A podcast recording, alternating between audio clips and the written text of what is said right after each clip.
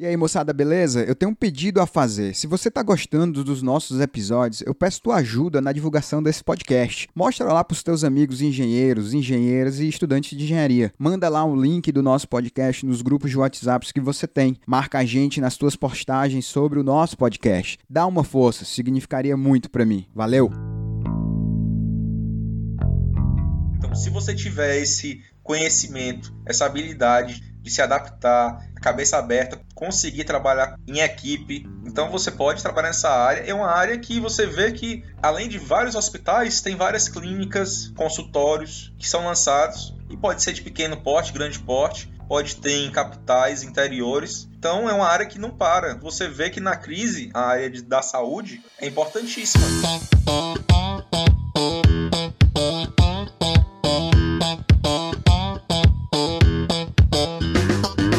Galera, aqui é o São Portela falando e no episódio de hoje do Aprenda Engenharia nós vamos bater um super papo com o engenheiro civil Tiago Martins. Nós vamos discutir a construção, reforma e ampliação de um hospital. Você sabia que hospitais precisam de uma gaiola de Faraday? Você sabe o que difere um hospital de uma construção comum? Já imaginou como é trabalhar em um hospital em épocas de pandemia? Todas essas questões serão discutidas ao longo do episódio de hoje. Então fica comigo até o final, eu te prometo que vai valer a pena.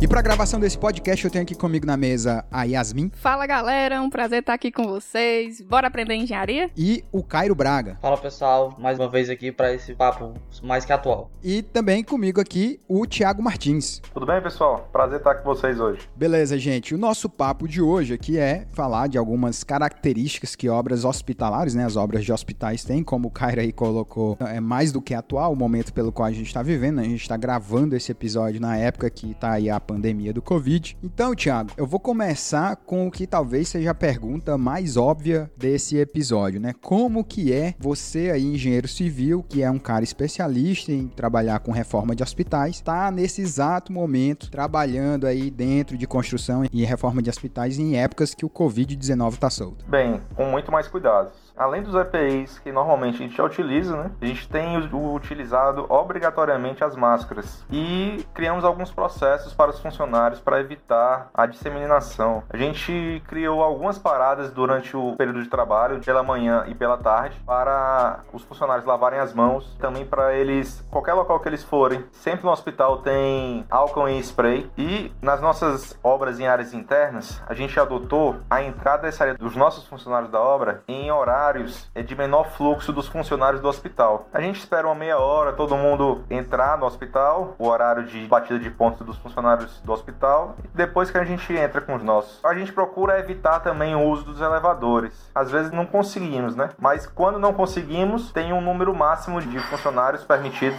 de estar dentro do elevador. Como os elevadores são grandes lá, são permitidos até seis funcionários. E também nos serviços que a gente tem obrigatoriamente que fazer nas áreas de maior fluxo de de pacientes nas áreas de circulações, a gente procura horários especiais, horários que tem menos pacientes, no período noturno, onde o fluxo é bem menor. Tá, mas hoje tua obra tá funcionando horário comercial, como é que tá teus horários hoje? De funcionamento mesmo, os caras chegam que horas e vão embora que horas? Horário comercial, das 7 às 12, 13 às 17, mas seguindo essas normas.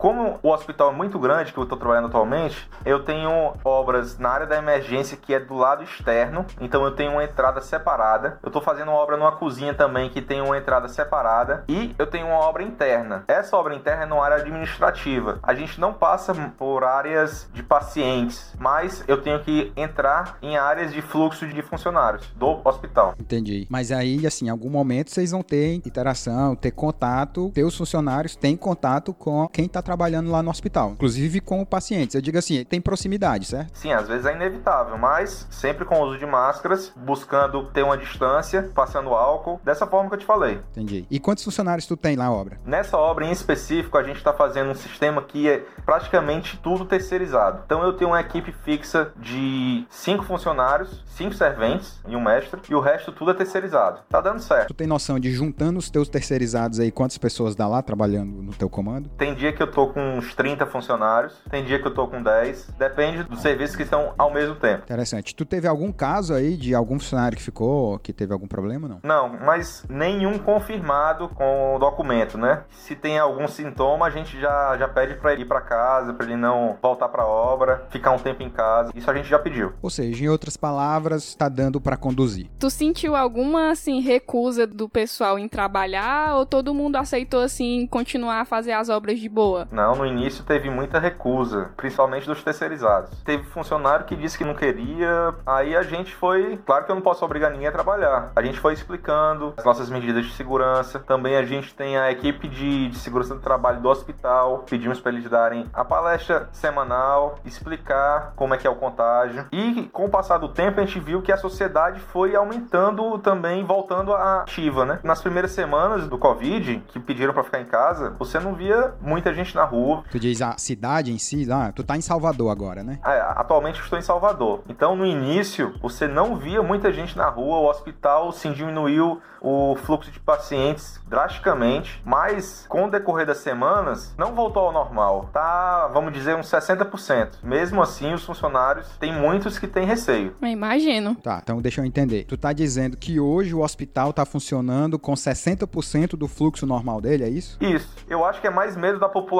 de ir ao hospital. Só vai agora ao hospital quando é extremamente necessário. Pera aí, vamos lá. Você notou que com essa nova adequação do seu modelo de trabalho, como teus funcionários aí estão trabalhando e tal, essas paradas que você falou, tu acredita na tua maneira de avaliar que tu teve uma diminuição de produtividade ou tu diria que tá a mesma coisa? Não, com certeza a gente diminui a produtividade. Tem isso numérico, assim, mais ou menos, um sentimento? Não, é um sentimento meu. Os prazos que a gente deu, a gente está procurando se adequar, né? Tanto que os serviços internos, a gente deixou o serviço da área interna do hospital, a gente deixou ele meio em stand-by até todos os terceirizados aprovarem, voltar trabalhar. Então a gente prolongou a entrega desta etapa. Entendi. Tiagão, eu vou te pedir aí que você fale um pouco da sua formação para nós, até para o nosso ouvinte criar uma empatia contigo. Fala aí pra gente quem é o Thiago Martins, o que é que ele já fez e o que é que tá fazendo atualmente. Bem, eu sou engenheiro civil, formado na Universidade Federal do Ceará, na turma de 2008, juntamente com meu colega Enzo. Somos da mesma turma, colegas de equipe. A gente tem um grupinho que a gente foi do início ao fim da faculdade. O Enzo passou um tempo fora do país, mas quando voltou, voltou pro grupo também. Bem, eu fiz especialização na área de estruturas de concreto, no IMBEC, e posteriormente eu tive a oportunidade de trabalhar com obra hospitalar no Rio de Janeiro, e eu tinha feito o Enem. Então, é uma paixão minha sempre foi a matemática.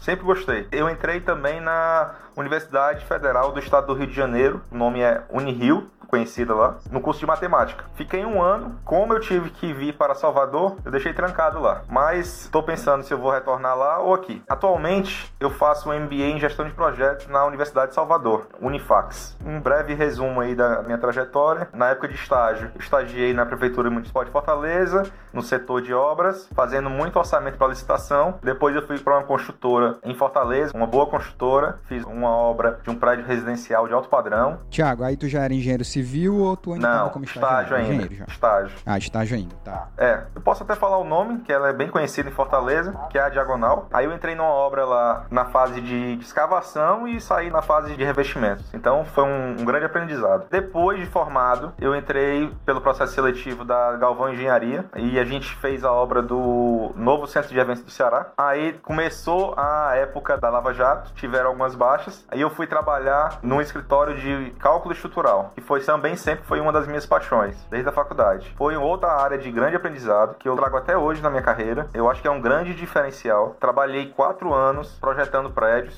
vários prédios, fazendo contenções, reservatórios. Então hoje em dia eu trago é, essa experiência do projeto para a obra. Então eu levo essas duas formações bem em conjunto. Depois da área de cálculo, eu entrei. A, o cálculo deu uma baixa no mercado e a primeira área a cair é a área de projetos. O Enzo entende bem. Você faz mais de 100 projetos por ano, você dá uma queda brusca. Então você tem que diminuir o seu quadro. Então eu retornei para a área de obras e entrei nesta empresa, essa empresa é do Rio de Janeiro, e ela é especialista em obras hospitalares. E já é o meu terceiro hospital que eu faço. Eu fiz o Hospital Monte Clínico em Fortaleza, foi em ampliação e reforma. Depois eu fiquei um ano no Rio de Janeiro, fazendo o Hospital das Clínicas de Jacarepaguá. Eu era responsável pela, pelo reforço estrutural. Lá teve um, um caso bem crítico na estrutura. Depois desse um ano, eu tô aqui há, vamos fazer seis meses já em Salvador, fazendo a reforma e ampliação do Hospital da Bahia. Animal, cara. Parabéns baita currículo mesmo, viu? De admirar. Imagina então aqui no seu caso, você falou aí do reforço estrutural, né? Do projeto que você fez lá no Rio. Eu não posso deixar de linkar que eu imagino que muitas das coisas que você viu projetando, você passou a executar lá, né? E obviamente que na tua cabeça, como você mesmo falou, deve ser um diferencial enorme, porque você consegue correlacionar absolutamente tudo, né? Você tanto vê a parte ali da montagem, da ferragem de reforço, como você entende os esforços que vão acontecer, que vão solicitar aquela peça, imagino eu. Sim, apesar da gente gente sempre trabalhar com projetos, eu era o responsável da construtora e tinha um consultor do projetista direto na obra. Então era uma troca de experiências grande. Eu era o porta-voz deles na obra, né? Passando para os funcionários na execução e levei também um pouco da minha experiência na área de projetos. Foi bastante enriquecedor. Entendi. Legal, bacana. Seguindo em frente, eu acho que talvez seja inusitado e um tanto novo para a maioria dos nossos ouvintes falar de um hospital pensando ele sempre do ponto de vista da obra, porque nós fizemos faculdade juntos. Eu acho que em cinco anos de faculdade a gente nunca foi forçado, pressionado a pensar sobre uma estrutura do hospital ou a construção de um hospital. A faculdade, pelo menos no meu entendimento, na minha leitura, ela é meio que direcionada a prédios residenciais, casas e tal. Mas por isso que eu tô falando que é um pouco inusitado você falar especificamente de hospital. Eu pediria que você então fizesse aí uma explanação pra gente o que que difere uma obra de um hospital de uma obra comum. Eu imagino lá que o hospital vai ter uma porrada de salas, tem revestimentos específicos, piso específico, tem lá a sala de UTI, a sala lá de raio-x, eu imagino que deve ter talvez uma parede especial, conta dos raios lá. O que é que você alencaria aí pra gente em termos de diferença entre um hospital e uma obra convencional? Um adendo aqui é que é uma história minha. Há um tempo atrás, eu participei de uma da seleção de estágio para a construção do Hospital da Mulher de Fortaleza. E eu lembro que quando eu fui lá para entrevista, o cara falou muito sobre instalação, que ele precisava de alguém que soubesse muito de instalação e tal, por conta das instalações dos hospitais. O que que tem de diferente nesse aspecto? Era uma coisa que eu queria saber também. É uma das maiores áreas no hospital que eu tive que me desenvolver bastante, tive que estudar muito para conseguir conseguir me adequar. O hospital ele tem alguns ambientes padrões. Qualquer hospital que você vá, você vai encontrar. Alguns são ambientes simples, como depósito de material de limpeza, que chamam de DML, expurgos, que são os locais de despejos de líquidos que oferecem riscos. O expurgo, uma característica dele, sempre tem uma bancada de inox, de um material com limpeza fácil, que você possa tirar todas as bactérias. Tem as salas de triagem de pacientes, consultórios, centro de materiais esterilizados, que eles chamam de CME, salas de raio-x, salas de tomografia, sala de ressonância, dentre outros. Isso depende também muito do porte do hospital, o seu padrão, porque hospitais têm padrão. Tem o padrão A de qualidade, B, C. Você pode ter entrar num hospital que você vê que parece um shopping, às vezes de tamanha qualidade. É verdade. O que diferencia muito também são as salas que você tem. Por exemplo, uma sala de ressonância, a complexidade dela é enorme. Daqui a pouco eu falo mais dela. Algumas salas têm especificações diferentes, como argamassa baritada ou placas de drywall blindadas contra radiação. Na sala de ressonância, primeiro quando a gente está construindo dela, eu fiz uma ressonância no Monte Clínico. A gente teve que pensar na logística e no transporte. Tu fez uma ressonância, tu construiu uma sala, né? Isso que tu quer dizer. Isso, claro que. Tá, tu não foi lá como paciente, né? Fazer a ressonância. Não, com certeza. E você poderia entender até, eu fiz o equipamento de ressonância, que é mentira. Porque, porque o equipamento de ressonância tem vários fabricantes. Isso é uma das coisas que você vai seguir projetos. E os projetos podem variar de acordo com o fabricante. Uma sala de ressonância, a complexidade dela. Eu tenho que pensar na logística de entrada do equipamento, na montagem do equipamento. A sala, ela tem uma gaiola de Faraday. Então ela tem proteção nas laterais, embaixo e até em cima. Eu não posso deixar há nenhuma instalação hidrossanitária sobre a sala de ressonância. E se deixar, eu tenho que deixar uma bandeja de proteção. É quase uma obra dentro da obra, né? É bem complexa. Tem um tubo chamado tubo quente. A gente faz ele, leva até o ponto mais alto que não interfira nas casas ou prédios adjacentes. Esse tubo ele esgota o gás hélio, que o gás hélio, a função dele é resfriar os condutores que produzem um campo magnético. Então a gente trabalha em conjunto com físicos, eles que especificam a argamassa baritada, o, o que tem que ser feito na sala de ressonância. Então aonde que eu pensei que eu iria trabalhar junto com o físico, fazendo engenharia? Nunca pensei. E aparecem as oportunidades e a gente agarra. É isso aí. Tu falou aí, Thiago, que tem que pensar na logística de entrada desse equipamento. No caso, tu tem ideia aí de qual que são as dimensões desse equipamento? Como eu te falei, depende do fabricante. Depende do fabricante. Mas esse que eu levei, ele deveria ter uns 2,5 de largura por uns 2,5 de altura, algumas toneladas. Ele ficou numa sala no térreo e o hospital tinha um subsolo. Então, toda a passagem dele da entrada no térreo até a sala que ele ia ficar, que a gente projetou e construiu, a gente teve que escorar. Em outros locais, você poderia ter que usar um guindaste. Para fazer essa ressonância, a gente teve que fazer um sistema de refrigeração separado para ela. E o hospital não tinha mais espaço para colocar. Então, a gente colocou na cobertura do hospital. O hospital lá, eu, que eu me lembro, tinha uns 7, 8 andares. Então, a gente contratou um guindaste para trabalhar no final de semana para elevar o sistema de refrigeração, botar lá na cobertura. Realmente, realmente incrível, viu? Mas imagino eu que é um aprendizado sem igual.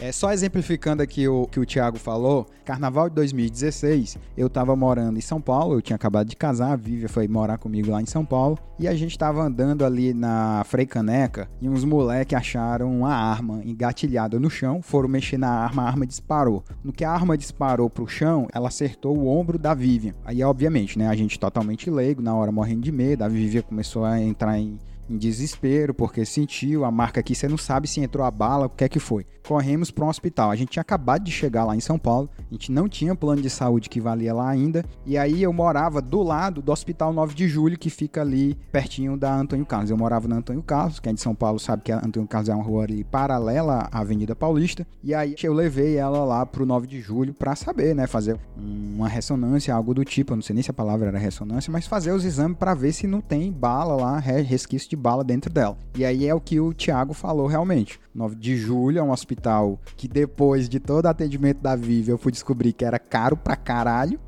Mas é um hospital ímpar, assim, todo limpo, todo bonito. Você vê as pedras do o balcão, é uma coisa linda. E em contrapartida, carnaval, eu tenho muito problema com carnaval. Em carnaval de 2013, eu tava dirigindo da minha casa aqui em Fortaleza pro interior do estado para casa dos meus pais e sofri um acidente muito grande de carro. O carro capotou várias vezes, eu tava em alta velocidade. E aí eu tava num município chamado Itapipoca, que fica aqui no interior do Ceará. E eu fui levado pro hospital lá de Itapipoca, que não lembrava absolutamente nada o 9 de julho de São Paulo. É, imagina. pra, não, pra não onerar mais ainda topografia lá do hospital, tá? Mas assim, isso é como o Thiago falou, né? Existem vários tipos, né? Vários níveis aí de hospital. Mas, cara, pra mim, realmente incrível essa coisa. Inclusive, você falar da gaiola de Faraday, eu não tinha noção. Já por conta desse acidente, quando eu voltei pra Fortaleza, eu fui aqui no São Carlos, que aí já é um hospital um pouco melhor. Fui lá fazer a ressonância para saber se estava tudo bem, se não tinha nada quebrado. Graças a Deus eu tava tudo bem. Mas aí eu nem reparei que realmente você tem lá, né, um tubozão, você tem um equipamento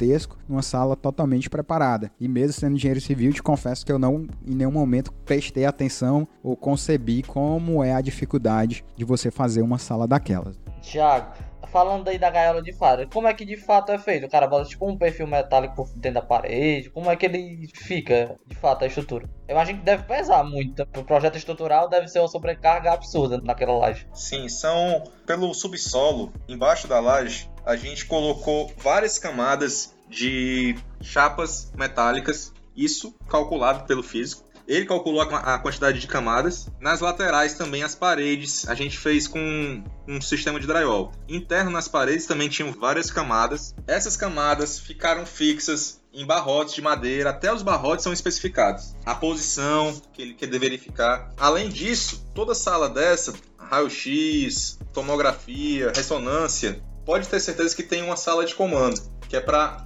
operação do equipamento. Então você tem que pensar também nisso. Isso aí eu já aprendi porque eu assisti House. é, e eu assisti The Good Doctor. A, a série todo dia, metade da série do episódio é lá. É. Se você pensa nisso, ele tem um sistema elétrico separado do sistema do hospital. Eles têm um sistema de refrigeração separado. Tudo eles procuram ser separados para se der algum problema, eles conseguirem ali continuar a operação por algum tempo e depois parar quando for necessário. Ah, voltando à pergunta, vocês falaram sobre revestimentos. Nos hospitais que eu trabalhei, normalmente o piso é um piso de fácil limpeza e hospitais gostam muito de trabalhar com piso vinílico. O piso vinílico pode ser em manta ou régua. A régua são você cola uma na outra, são pequenas, você vai colando. Já a manta, ele já vem em rolo, você estica o rolo e cola. Ele sobe um pouco na parede. Nas paredes, normalmente, para melhorar a limpeza, ou uma pintura que ela é especificada que você pode limpar, ou muitos utilizam fórmica, que a fórmica também é de fácil limpeza. E batimacas, se vocês trabalharem nessa área, vocês vão aprender que tem diversos tipos de batimacas. Eu confesso, Thiago, que eu não sei o que, que é um batimaca. Eu não faço a menor ideia do que é o batimaca, exatamente. Você já viu aquela linha de PVC nas paredes, mais ou menos a meia altura, quando você passa dentro do hospital? Ah, tá. O batimaca é onde a, a maca vai bater. Com certeza. Faz todo sentido. A parte do teto, em muitas áreas, você tem o teto, o teto fixo, que a gente hoje em dia a gente utiliza muito o acartonado, ou o forro removível, seguindo algumas normas, algumas normas hospitalares, você não pode colocar em qualquer local. Você não pode colocar dentro de uma sala, dentro de uma UTI, você pode colocar numa circulação. Então, tem muitos locais que você tem que colocar forro removível.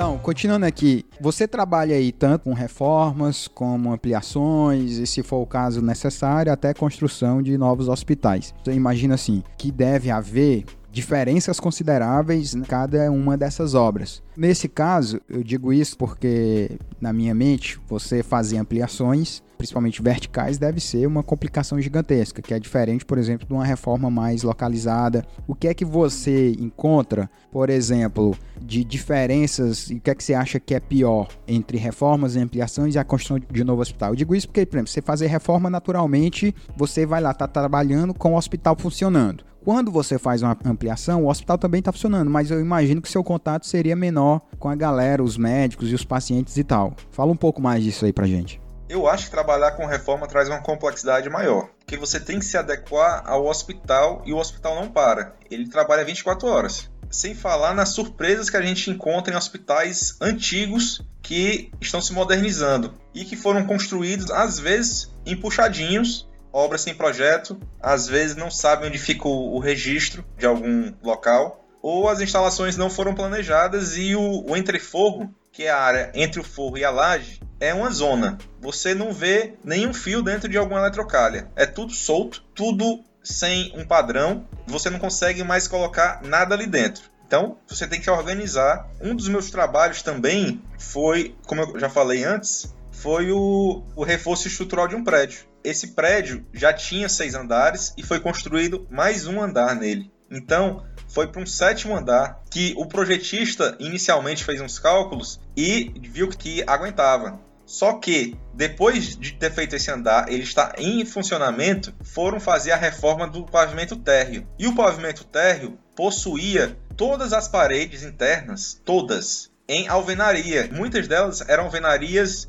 dobradas. Então ela tem uma capacidade de inércia bem maior. E antes de eu chegar, quando eles começaram a tirar as alvenarias, um dos pilares sofreu uma deformação brusca e quase veio ao colapso. Então o mestre teve que escorar ele rapidamente e com isso o projetista viu que tinha que fazer toda um reforço estrutural. Então a complexidade é enorme. Você pensa que está garantido, mas às vezes não está. Não, do hospital do zero é como se você estivesse fazendo uma obra do zero. Você vai seguir os projetos e vai procurar fazer tudo da melhor forma possível, que você está partindo do zero. E aí eu acho que tem a grande vantagem, que é você não ter ninguém lá na obra, né? Não tem médico, não tem paciente, a logística é toda sua, o pessoal que está lá trabalhando é todo o seu pessoal, o pessoal da obra mesmo. Com certeza. Não tem ninguém do hospital ali, né? hospital, muda tudo. É exatamente esse que eu acho que deve ser o problema de fazer uma reforma no hospital já funcionando e tal, porque acredito que o operacional deve ser muito mais complicado do que de fato o técnico, porque, sei lá, se o hospital não para nunca, obra é um negócio que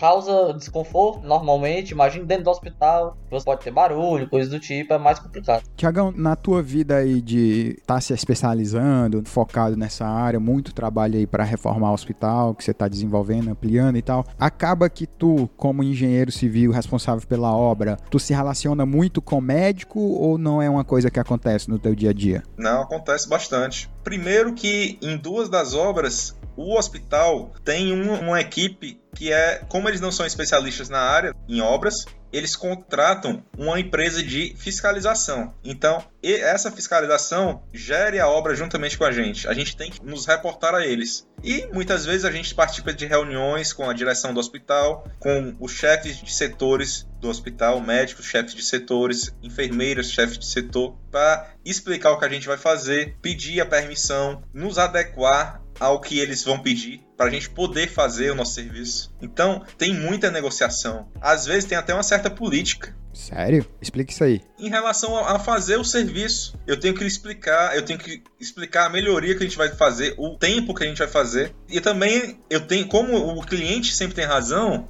isso eu já aprendi há bastante tempo, eu tenho que me adequar a eles. Eu não posso forçar nada. Às vezes eles entendem, às vezes não. Tá, na média, tu diria que os caras são gente fina ou são osso duro? Tem um problema. O que eu gosto? Eu gosto de quando tem uma pessoa que manda. Tem uma pessoa que pode mandar. Porque senão. Vira bagunça. É, qualquer médico que, que estiver sendo interrompido, achar que está, que está sendo interrompido, vai chegar na obra e dizer para parar. Qualquer enfermeira, paciente, já cansamos de pacientes entrar na obra e mandar parar tudo. Porque você imagina um parente seu, um ente querido, está sofrendo, está passando por uma dificuldade, um momento difícil, está dentro do hospital e o hospital está em obras. Então, a gente tem que entender isso também. Eu sempre falo aos meus funcionários, você tem que se colocar no local do próximo, no local dele. Ele pode vir reclamar aqui, você fica calado, não rebate, só evita contato físico, que isso nunca deve ocorrer. Se possível, sai do local se ele se exaltar demais, mas não rebate. Deixe que a gente trata. E a gente procura sempre ou ter a palavra do diretor ou do fiscal que vai dizer que eu pare a obra. Porque senão a obra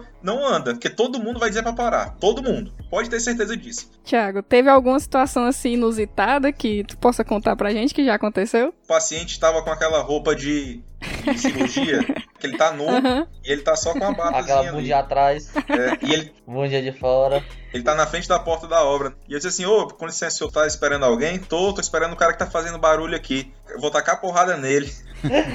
Bem resolvido, viu? É, Cidadão. eu, não, mas quem pediu pra ele fazer a obra fui eu. Eu que pedi. O hospital deixou. Mas se o senhor tá incomodado, a gente pode falar com o hospital pra a gente parar o barulho. Aí ele, não, eu quero pegar o cara que tá fazendo barulho agora. Ele queria porque queria bater no cara. Várias outras, né? E aí?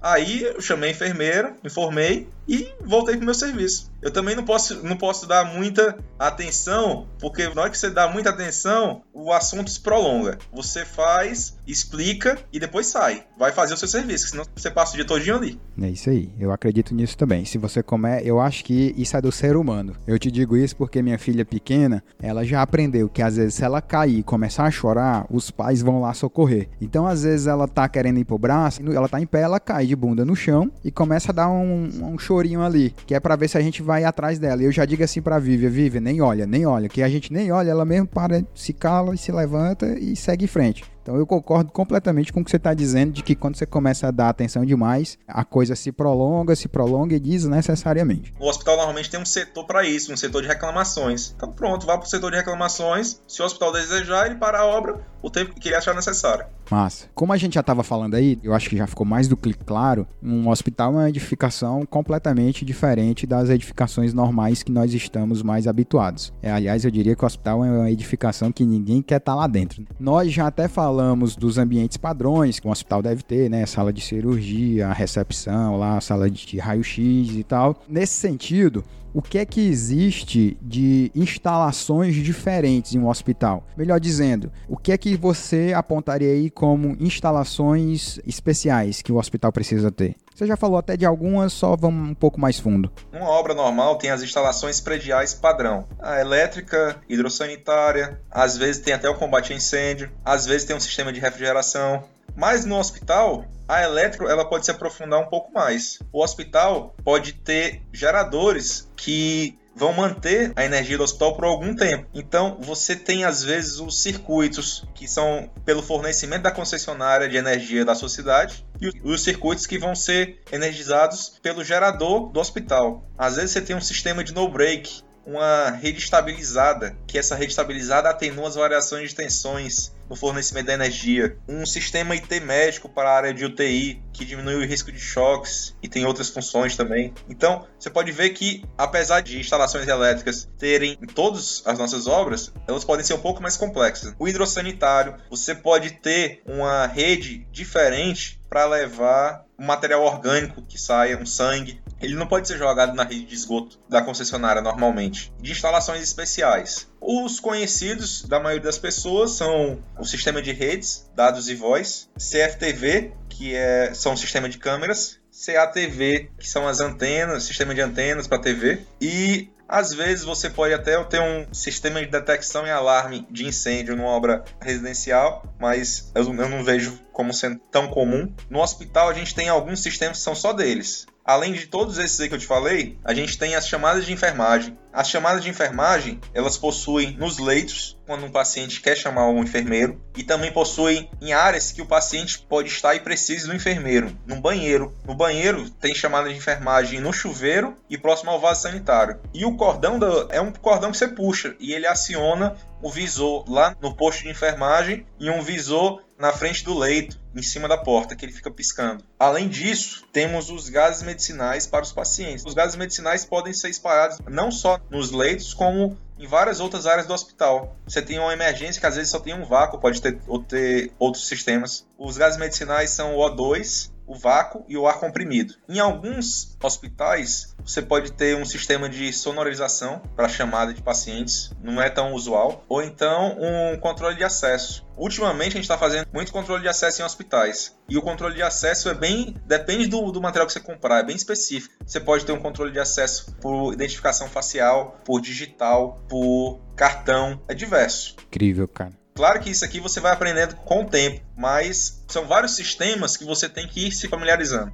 Ei, Thiago, é assim, para quem quer seguir assim na área de obra e reforma de hospital. Construção de hospital não é uma coisa que a gente vê muito, mas assim, reforma acontece muito, porque assim, eu aqui em Fortaleza utilizo a autoclínica e toda vida que eu vou lá tem uma coisa diferente, toda vida eu me perco. Como é que tu vê assim essa área? É uma área promissora, assim, sempre vai ter serviço? Sim. A autoclínica, até um colega meu que trabalhava no Monte Clínico entrou agora na autoclínica. É uma área que, além de você trabalhar com reforma e ampliação do hospital, da clínica médica, você também pode trabalhar na manutenção. Então você tem que fazer o hospital funcionar e você vai ter que trabalhar muito com esses sistemas. Nós, como engenheiros civis, a gente pode trabalhar nisso, mas você vai ter que estudar um pouquinho para conseguir o conhecimento da área de refrigeração, da área de elétrica, assim como o engenheiro eletricista ou engenheiro mecânico também vai ter que conseguir o conhecimento na área de reformas, se eles precisarem fazer. Mas a gente tem que abrir o leque para as outras áreas da engenharia. Você não pode ficar preso em uma. Então, se você tiver esse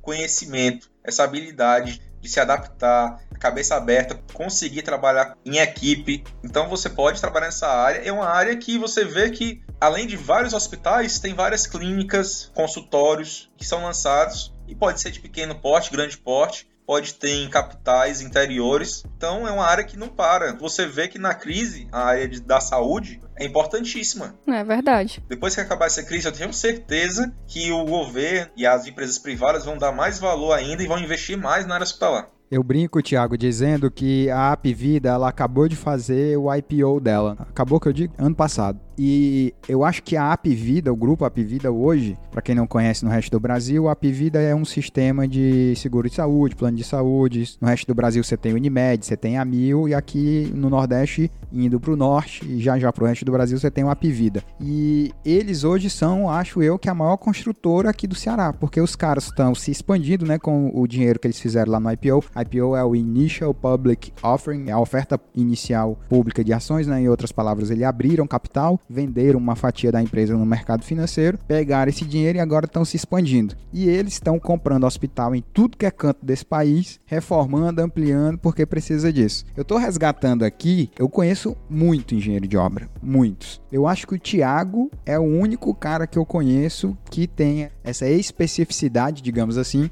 de ser um cara que manja tanto aí de obras hospitalares. Isso me faz levantar a seguinte dúvida: existe aí uma falta de engenheiro nessa área ou quando a empresa que você está precisa de alguém, ela acha com facilidade? Eu acho que a empresa que eu tô, ela meio que cria, que ela dá o um treinamento pro engenheiro, porque o que eu gosto bastante da empresa que eu trabalho é que a gente trabalha em equipe. Então, eu não fico sobrecarregado com as outras áreas da engenharia que, eu, que normalmente a gente tem em obras. Eu tenho sempre nas nossas obras a gente tem três engenheiros ou arquitetos. Eu tenho um responsável pela gerência de projetos, vai cuidar de todos os projetos, de falar, procurar ser a nossa voz com o cliente, para não ter várias pessoas com quem o cliente está falando e a gente perder informação. Então você tem um gerente de projetos, tem um, um engenheiro que cuida da área da parte de planejamento e orçamento. Então, essa pessoa ela passa muito tempo na sala técnica, sentado ali, fazendo orçamentos. Ela não, às vezes não tem tanto tempo de ir na obra. E tem o engenheiro de produção. No caso, nesta obra eu sou engenheiro de produção. Então eu tô bastante tempo no campo, vendo as coisas andarem, botando ah, os terceirizados para trabalhar, tirando dúvidas,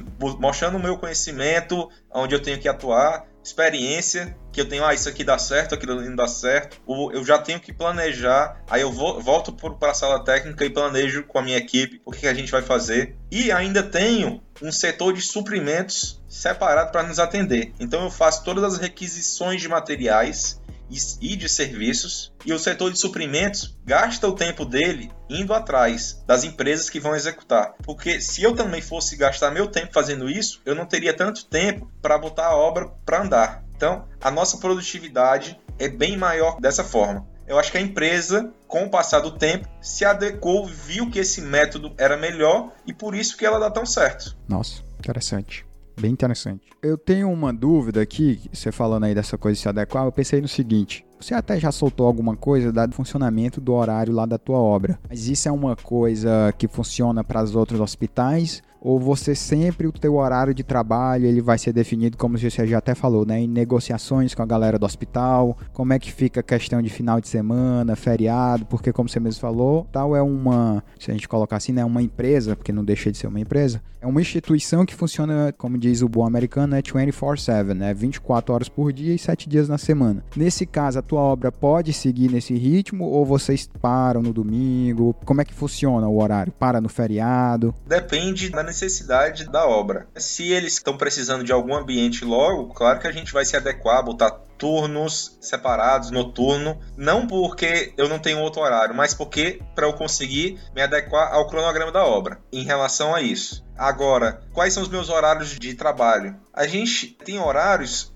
que é permitido fazer barulho. Tem hospital que é a partir das 8, tem hospital que é a partir das 9. Então eu tenho que me adequar àquilo. Então eu vou procurar fazer serviços que não causem barulho no início do dia. E depois que eu tenho meu horário de barulho, aí é normalmente, como é reforma, sempre tem etapa de demolição, sempre.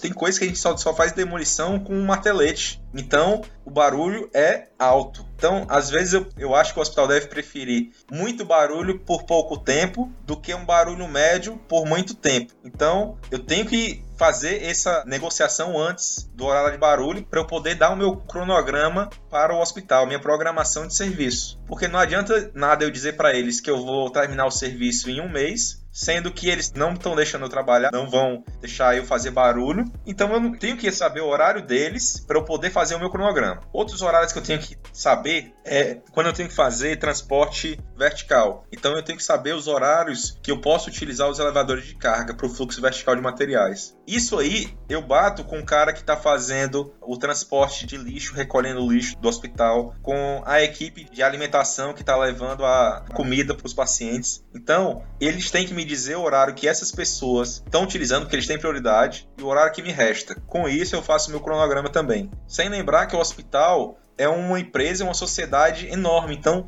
você tem vários fornecedores trabalhando ali ao mesmo tempo. Eu tenho que uh, entrar no mesmo ambiente, às vezes, do que eles. Claro que o ambiente da minha obra é separado, mas até eu chegar lá, eu tenho que trabalhar junto com eles. Entendi. Para você ver, se você estiver fazendo um serviço que cause uma vibração e essa vibração for perto de centros cirúrgicos, às vezes você espere para você parar o serviço, porque não pode atrapalhar o centro cirúrgico, não pode ter uma vibração que tire a atenção ou a precisão do médico. Isso já aconteceu algumas vezes. Tem que lembrar também que o hospital não pode ficar sem energia e sem água. Então, tudo que eu vou programar, eu tenho que ter essa precaução, porque se ele ficar sem energia, eu posso matar uma pessoa. Então, a atenção é enorme. E eu fico com essa angústia de fazer alguma coisa, a gente rever para ver se não vai dar nada errado. E mesmo assim, a gente já revendo o planejamento, a gente tem equipes de prontidão, eu tenho que deixar eletricista de prontidão, bombeiro de prontidão para caso ocorra uma eventualidade. Incrível. Tu falou aí dessa questão da precisão e tal, que tem equipamento, não pode vibrar. Eu lembrei de uma vez, eu projetei um prédio em Natal, um prédio bem alto, e o dono queria, o dono da construtora queria um estudo para ver se não daria para fazer com estaca franca. E para quem não sabe, né, a estaca franca, ela basicamente usa muita percussão, que é você através de batida enfiar o, ali um equipamento para poder executar a estaca no solo. E obviamente, naturalmente, você vai fazer vibrar tudo que está ao redor. E nesse caso específico, havia uma clínica médica onde existia lá laboratórios com equipamentos que precisavam ser totalmente trabalhar numa zona estática para poder dar aferições corretas. Apesar de que o equipamento tem amortecedores para absorver parte do impacto, mas mesmo assim era um risco de você estar tá executando, começar a obra e lá na quinta, sexta estaca o camarada acionar a justiça ou coisa parecida e a obra ter que parar e mudar tudo. Então a gente acabou usando estaca hélice continuam monitorada lá. Mas é só a título de curiosidade.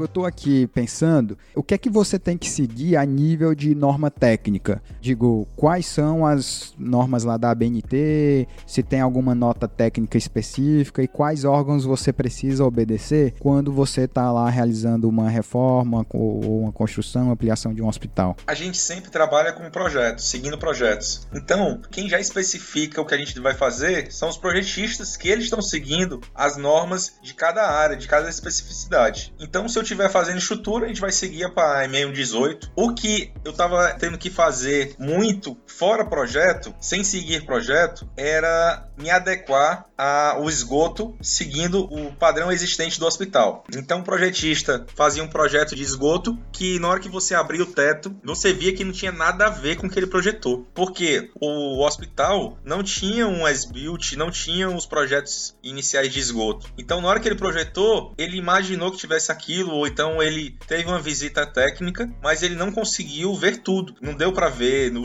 onde eram os shafts. Então, um exemplo, no Monte Clean, a cada dois leitos tinha um shaft de descida de tubulação. E, tu... e o projeto dele estava completamente diferente. E a gente não conseguia, devido à quantidade de instalações que já tinham no entreforro, não conseguia fazer do jeito que ele queria. Então tive que me adequar, fazer toda a tubulação de esgoto para me adequar aos shafts existentes. Então eu tive que seguir muito a norma de esgoto, que é 8160. E eu gravei muita coisa na memória que seria útil. Distâncias de pontos de ventilação, do fecho hidráulico. Então tem algumas norminhas lá que são bem específicas e nesse caso eu usei bastante. Mas de resto, A arquiteta tem que seguir as normas de hospitais, então tem muita norma que ela tem que se preocupar com isso. E os outros projetistas têm que seguir as, essas normas, também as normas de cada especialidade. Tá, eu vou pegar um gancho aí já que tu tá falando de norma. Tu teria assim algum site, canal, livro, algum lugar, algum conteúdo que tu indicaria para o cara que tá ouvindo aí o nosso podcast? Pô, o cara gostou que só do nosso assunto, assim, quer saber, vou aprender mais sobre construção de hospitais. Tem alguma coisa assim, um conteúdo específico que tu indicaria pro camarada ler, não? Olha, eu acho que você tem que entrar e procurar. Você não precisa conhecer tudo, mas saber o básico de cada instalação, tá? Você viu que eu falei muito de instalações. E eu sou formado em engenharia civil. A gente vê basicamente um pouco de elétrica e hidrossanitário. Os outros a gente não vê tanto. Então, você tem que se aprofundar no sistema de refrigeração, porque o sistema de refrigeração tem um mundo, um mundo por trás. Você tem a refrigeração a gás, tem a refrigeração a água gelada, você tem vários equipamentos diferentes de refrigeração e hospitais, assim como shoppings, é, supermercados, tem um sistema de refrigeração central. Então você tem que ir atrás disso, é, procurar sites de cada matéria dessa. Tem sites específicos para ressonância magnética, ele dá a sequência executiva, passo a passo. Eu procuro ver esses sites, além de livros. Eu nunca vi um livro que tenha todas essas especificações juntas. Mas pode ser que tenha, mas até hoje eu não encontrei. Tiago, deixa eu tirar uma curiosidade que eu tenho, certo? Não sei se tu vai saber responder. Mas, visto essas normas e tal, e toda a especificidade que tem para construir um hospital, a gente tá falando de engenharia, mas também tá falando de hospital existe, sei lá, alguma consultoria médica para a formulação dessas normas ou dos procedimentos, porque eu entendo que a gente é formado em engenharia e tudo, sabe como fazer e tal, mas a gente não sabe qual a real necessidade de que o cara precisa ter para efetuar o trabalho dele da forma correta, ou como é que deve funcionar um tipo de sistema. Se existe algum, se sabe informar se na construção da norma, uma coisa, teve algum alguma consultoria de um médico, de um conselho regional de medicina, alguma coisa do gênero. Tá, a gente segue a Anvisa. A Anvisa Anvisa tem algumas regras lá que, que devem ser seguidas. Agora, eu li pouca coisa da Anvisa, porque quem tem que entender e saber bastante é o arquiteto que está projetando. Porque o arquiteto ele vai saber que ele não pode colocar um forro removível dentro de uma sala de UTI. Lá na Anvisa diz isso. Eu já li ele tem que saber ali de qual é salteado. Pelo que eu entendo é isso. Agora, eu entendo também que o trabalho do arquiteto, como ele não vivencia, ele está só projetando ali, ele é igual um programador. O programador, ele não sabe do assunto que ele vai programar. Ele não sabe tudo. Ele vai pegar um consultor e alguém que vai explicar para ele, ó, oh, você tem que fazer isso, isso, isso, e ele vai seguir aquela linha e vai montar uma base e depois vai perguntar pro pessoal, vai botar em teste, vai ver com o pessoal se aquilo ali funciona. Eu acho que o arquiteto é da mesma forma. O arquiteto ele teria que ter um, uma equipe médica ou a equipe de enfermagem até dizendo para eles como é o dia a dia. Ah, eu tenho que acessar o computador e eu tenho que fazer um deslocamento grande. Então, o Monte Clínico, ele botou um computador móvel no meio de uma UTI, de uma circulação de UTI, para o enfermeiro, o médico, não ter que se deslocar. A circulação grande, não é, nem é tão grande, eu acho que eram uns 30 metros, até chegar lá no posto para acessar o computador. Então, são coisas que você vai vendo que você, pequenas coisas que você pode se adequar e melhorar. Já teve, além desse caso positivo, teve caso negativo já de eu acabar de entregar uma área, um ambiente e com pouco tempo de uso, o médico responsável da área dizer que aquilo ali não o atende e que já queria algumas mudanças. Menos de um mês de uso. Então, o que, que eu vejo disso aí? Foi um erro primário lá, na fase de projetos. Tudo na fase que você fizer na fase de projetos é mais barato tudo. Então, o arquiteto deveria ter despendido um pouco do tempo dele, uma reunião, duas, três, com a equipe que vai operar aquilo para saber se realmente está tudo para a equipe operar. Eu vejo dessa forma. A gente está caminhando aqui para o final do nosso episódio. Eu sempre peço para o nosso convidado deixar um livro e um filme que ele gosta, que ele indica. Então, um livro que eu até peço que nem tem a ver com o tema, é um livro da tua vida mesmo, que tu leu e te impactou, e é um livro que, sei lá, tu pode dizer assim, tive várias lições com esse livro, e um filme que tu indicaria para os nossos ouvintes. Isso, eu tava pensando sobre isso, e ultimamente eu só tenho livro. Os livros que eu tenho lido são livros técnicos. Eu li alguns livros também da área de finanças, de mercado de, de ações, essas coisas. Agora, um livro que desde pequeno eu me interessei pode ser. Eu acho que nem, nem tantas pessoas conheciam antes. Meu tio que me apresentou, ele tinha uma coleção e desde pequeno eu devoro esses livros e aonde eu acho um sebo, eu vou procurar ver se tem algum, são os livros do Sherlock Holmes. Então, o que, que eu aprendi neles? Eu aprendi nos detalhes. Os detalhes são importantes. O detalhe para você pode passar despercebido, mas para outra pessoa aquilo ali pode ser a chave, o segredo de solucionar um caso. E eu vejo que na engenharia também são os detalhes. Você pode fazer tudo certo, cara, mas na fase de revestimento, você esquecer um detalhe, você não é cuidadoso, sua obra não vai ter aquele final esplendoroso que você quer que o cliente tenha. Você vai ser normal. Legal. E o filme? Filmes você sabe, né, porque a gente é amigo, que eu sou apaixonado por filmes.